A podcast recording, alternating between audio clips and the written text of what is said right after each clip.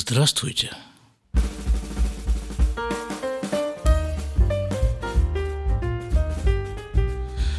Ну что, если такое дело, по многочисленным просьбам немногочисленных слушателей письма новорожденного.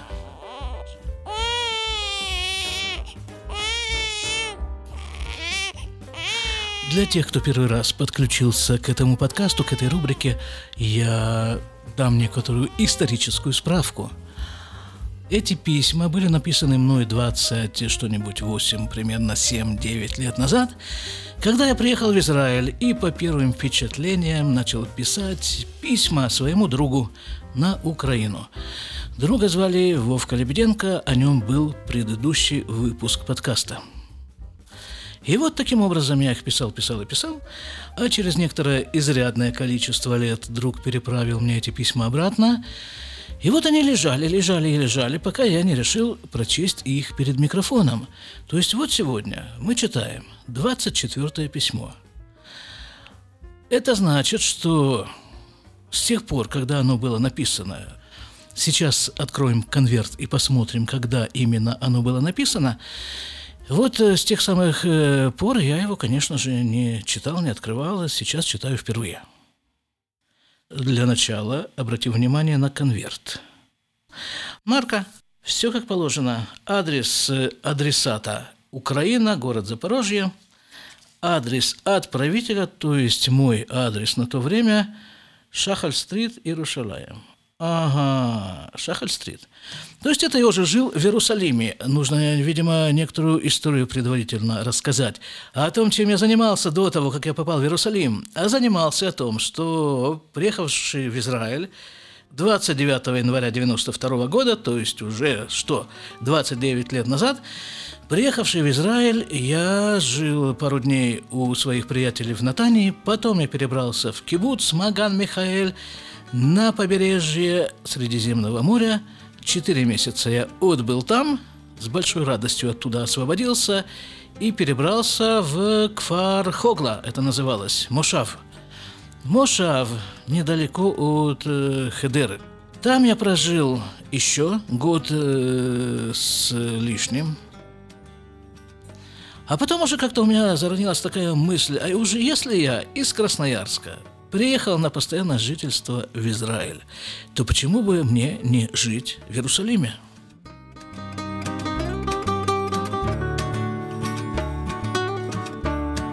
Сосед помог мне на своей самой э, обычной легковой машине, помог мне перевести мой не, необъемный скарб в Иерусалим, и вот там я и зажил. Да, вот сейчас, если бы нашу семью куда-нибудь перевозить, это бы товарняк надо было подгонять.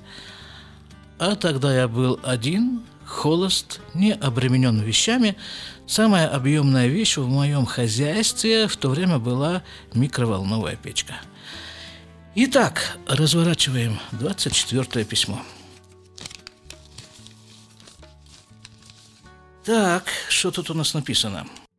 21 февраля 93 года. Так, любопытно. 21 февраля, да, это довольно-таки круглая получается дата. Сегодня февраль, то есть это что? Получается 27 лет назад. Интересно, что происходило 27 лет назад? Привет, пишу я, другу. Друг этот, как вы знаете из предыдущего выпуска, умер несколько месяцев назад – Читаю. Сегодня получил твое письмо и восхитился количеством марок на нем, а также цифр на них, а также цифр на них указанных. Не очень. Про марки я еще могу понять, а про цифры на них указанные не очень понимаю. Дальше. Еще не вскрыв конверт и не прочитав написанное, спешу поделиться с тобой своим, своими новостями –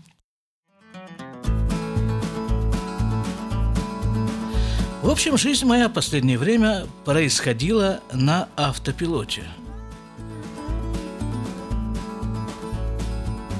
Это я сейчас пытаюсь вспомнить, э, вспомнить те реалии, те вообще события, которые тогда происходили, что это был за автопилот такой, при переезде в Иерусалим какой-то вдруг включился автопилот.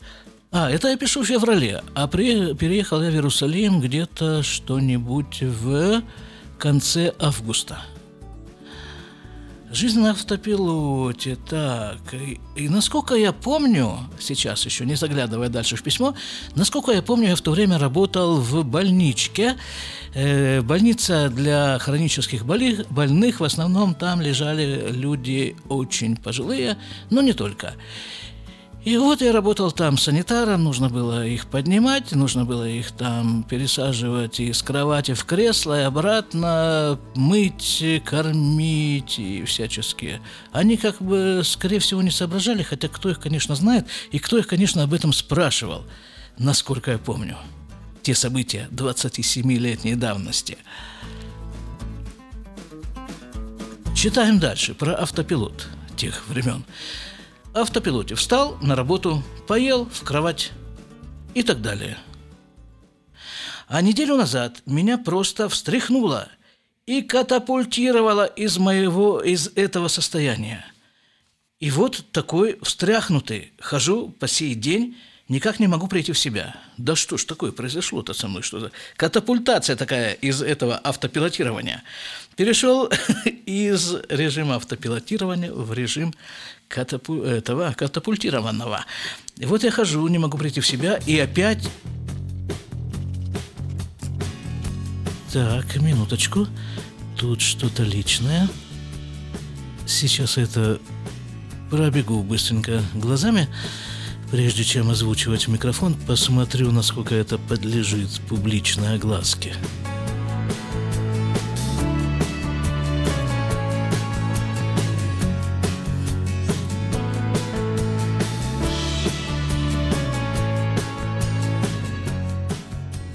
Ну, давай начну читать. Я не знаю, что там дальше. Я буду пропускать, с вашего позволения, некоторые, некоторые моменты.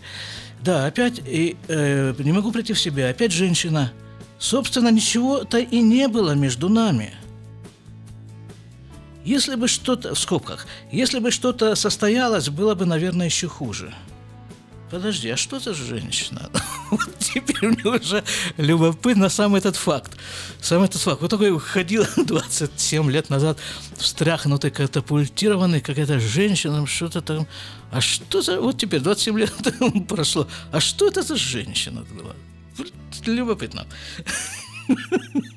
Я не помню вообще, о какой женщине идет речь. Кошмар. Не, нормально, ну, ну здорово. Я этим состоянием, кстати, очень обрадован вот сейчас.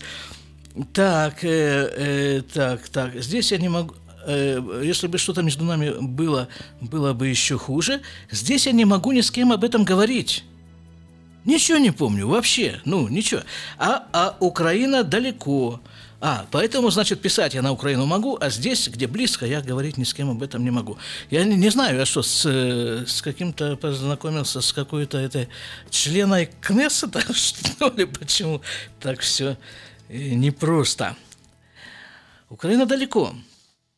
Украина далеко, читаю. Думаю, что оттуда сюда, каким бы переворачиваю листочек, оттуда сюда каким бы то ни было секретом, прони... а к секретам проникнуть сложно. Ой, не знаю, это чистая разведка шабак. Дело, видимо, касается каких-то непростых международных отношений. Продолжаю, любопытно. Дело в том, что она... Ой. Вспомнил. Все, вспомнил.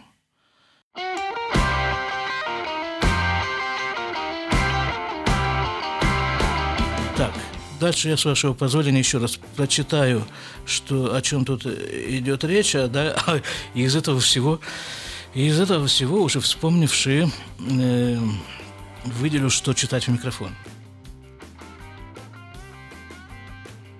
Да, это было... Давайте я вам попробую сейчас э, рассказать.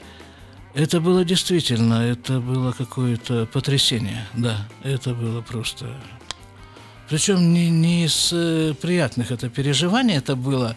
Вот э, как-то...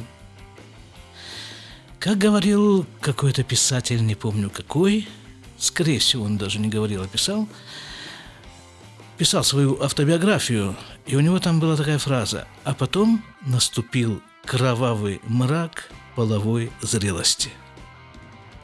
Вот это было что-то из этого разряда. Это была просто какая-то болезнь, это просто... Нет, это было нездоровое состояние. Вот это вот, да.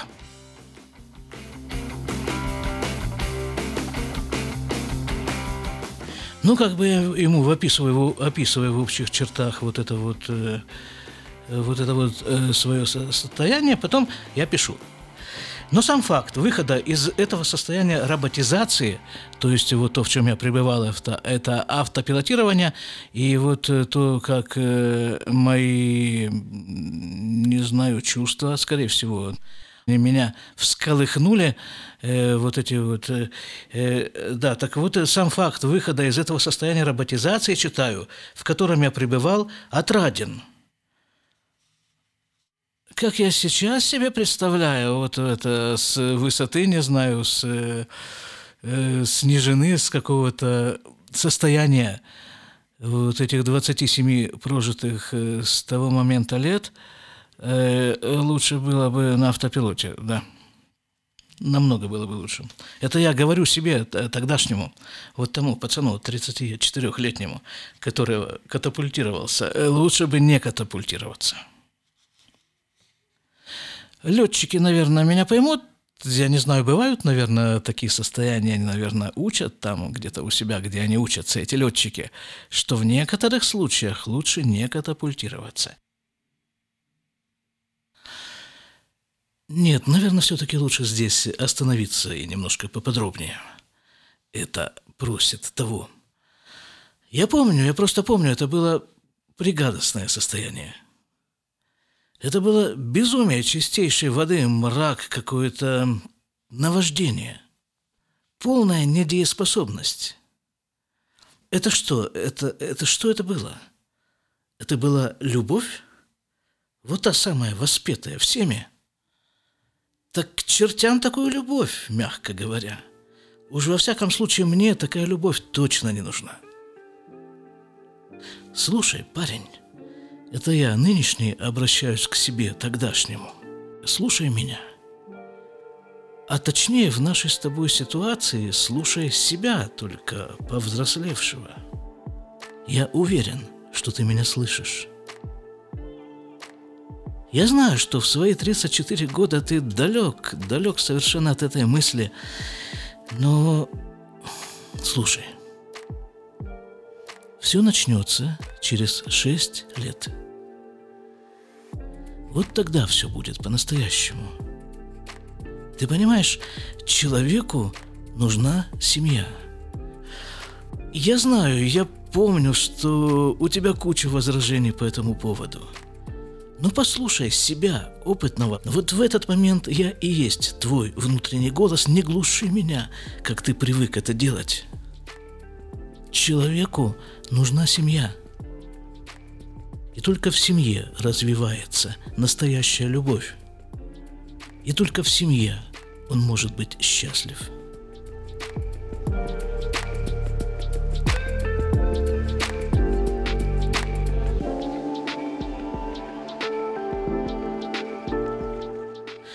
Ну, а пока давай, у тебя впереди еще шесть лет. И когда придет твое время, все твои возражения против семьи разлетятся в пух и прах, только не сразу. Это занимает время. И вот когда ты, наконец, почувствуешь, вкусишь, по-настоящему поймешь и осознаешь счастье семейной жизни – вот тогда, может быть, ты расскажешь об этом кому-нибудь еще. Например, себе, 34-летнему.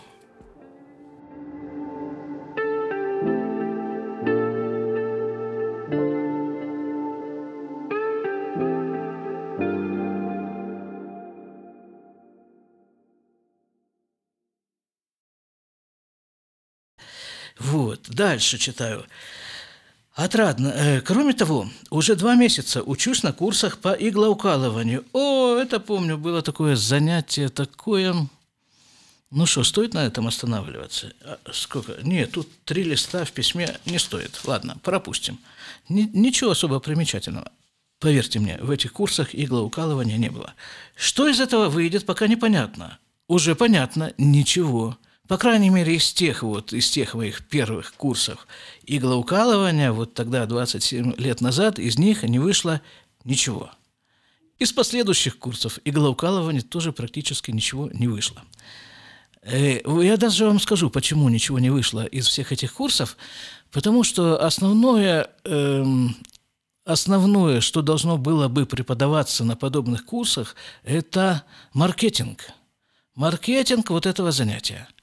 Это должно было занимать э, в учебной программе место намного больше, чем иглоукалывание как таковое.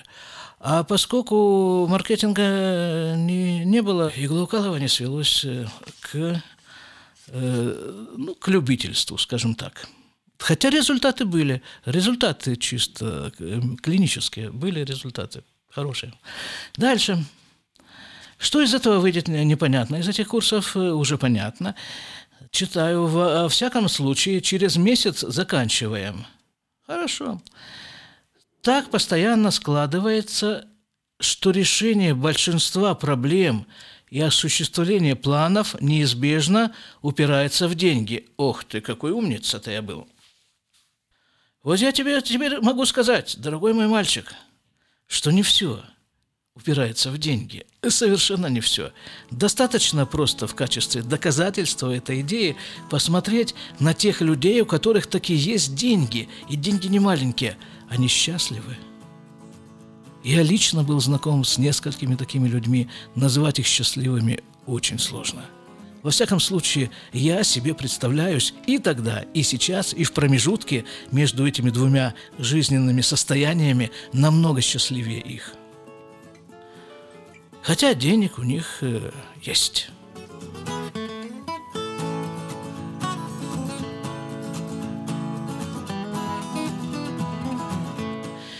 Да, так вот, э, решение большинства проблем и осуществление планов неизбежно упирается в деньги, а точнее в их отсутствие. Угу. Ага, ладно. И так у всех, независимо от размеров дохода. О, не глупый я был пацан когда-то. Вот, да, действительно, он, он так и есть. Э, так и есть. Когда-то я был на такой лекции, все связано с деньгами, если уж на то пошло. С деньгами. И там э, лектор, такой опытный, опытная женщина в, в отношении денег, она экономист, она там всего, она, мне, она рассказывала, что провели такой опрос населения и спросили, у самых разных слоев населения с самыми разными доходами спросили, а вот э, сколько тебе не хватает денег до полного счастья? И люди совершенно независимо от дохода, были ли у них там какие-то десятки тысяч дохода, была ли у них минимальная заработная плата, все они, ну, наверняка не все, но большинство, статистическое большинство ответили три тысячи шекелей в месяц. Не хватает для полного счастья. А вот если мне сейчас задать тот же вопрос, что я такое отвечу – сколько мне не хватает для полного счастья. Ну, я бы сказал так, наверное. Вот те самые три тысячи э, шекелей в месяц, эти э, научно, научно подтвержденные, обоснованные, мне не хватало бы их до некоего частичного счастья. А для полного счастья, ну, это же вообще не денежный разговор, по полное счастье. Э, ну, деньги, конечно, не помешают при этом. Так, продолжаем. А теперь вскрываю твое письмо. А, это значит, я ему все писал, так сказать, еще до, до вскрытия письма, восторгался марками, какими-то цифрами на конверте. Теперь я вскрываю его письмо и читаю. То есть я проделывал, видимо, тот же процесс происходил, э, как и сейчас. Я вот вскрыл и читаю. И там тоже. 20, там сколько там мы насчитали, 7 лет назад, вскрыл, читаю. О, вижу очередную печать очередной фирмы – Видимо, он там опять какой-то фирме в какую-то пристроился работать и, и на, на, отпечатал печать ее на, на письме. А кота... Чё? очень не, не похоже, чтобы ты рисовал. Э, а, а кота очень не похоже, чтобы ты рисовал. Вполне веро- вероятно, что там был какой-нибудь кот нарисован. И как-то я усомнился. ну, я как бы знаком с его творческими э, рисовальными способностями. И понял, что это не он рисовал кота. Ну-ну, читаю. Ну-ну, углубляюсь в, ч- углубляюсь в чтение письма. А цены-то у вас в магазине практически наши. Это при том, что израильские цены считаются одними из самых высоких в Европе. Единственная разница, здесь нет магазинов, в которых одновременно следующий листочек одновременно на одном и том же прилавке продавались бы ткани, мебель и электротехника. А, ну, не, это кто-нибудь из вас помнит? Это был как раз период вот таких вот магазинов. Это были, это что был, конец 90-х, начало 2000-х годов.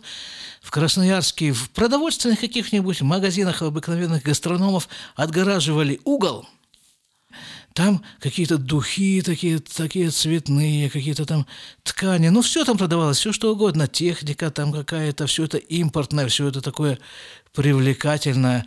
Это все не завернуто в кулечек, тут же свернутый наскоро, или в какую-нибудь эту в серую бумагу промышленную. Это вот в упаковках, ну, ну, ну что-то такое. И люди приходили просто посмотреть вот на товар. Там какой-нибудь еще продавец там, конечно же, сидел и смотрели, открыв рты, что вот ведь что бывает на свете. В каком-нибудь там 89-м, 90-м году. Я помню. Я помню пустые белые квадраты лотков на прилавках красноярских магазинов – одеревеневшие трупики ментая с проступившей на боках солью. Они были выложены на этих лотках в качестве единственного продукта питания, имеющегося в продаже. Спинки ментая от безысходности и невостребованности съежились, скорчились, скрутились в вопросительные знаки. Это был не мой вопрос, запечатленный в спинках ментая. За что? И вдруг посреди этого пустынного гастрономического пейзажа, привычного глазу, оазис счастья. Это как-то называлось коммерческое что-то, коммерческий уголок, коммерческий отдел, что-то вот такое. Но это было совершенно дикое, совершенно несочетаемое зрелище. И вокруг этого коммерческого прилавка застывшие люди с тем же – безмолвным вопросом в глазах «За что?».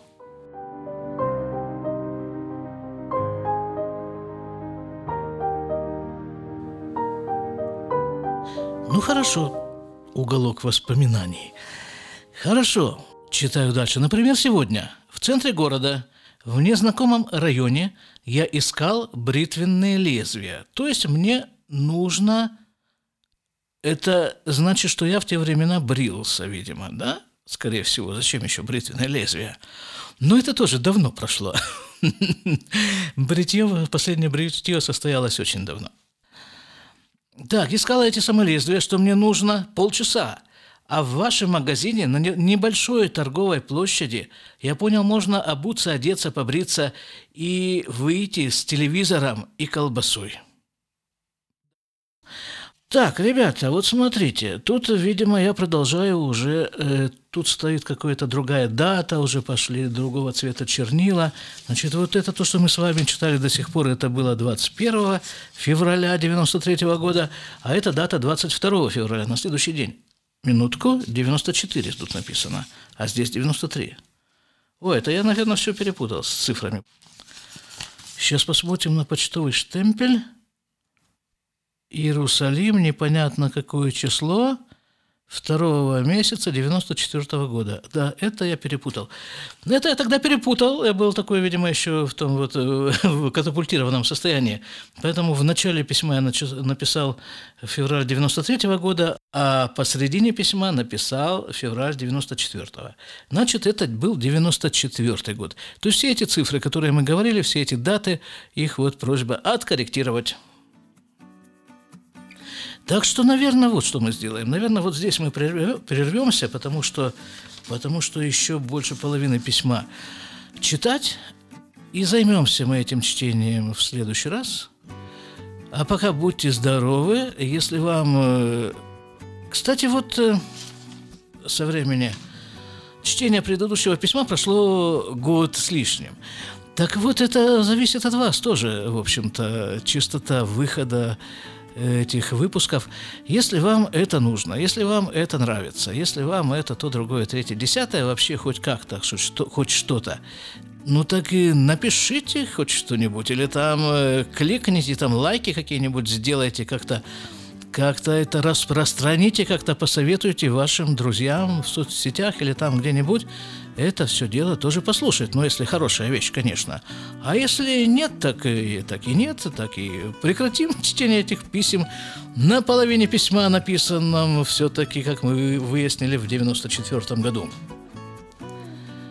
А за сим, будьте все здоровы, будьте счастливы, кликайте там, куда нужно, прямо сейчас, не отходя от кассы. И до свидания.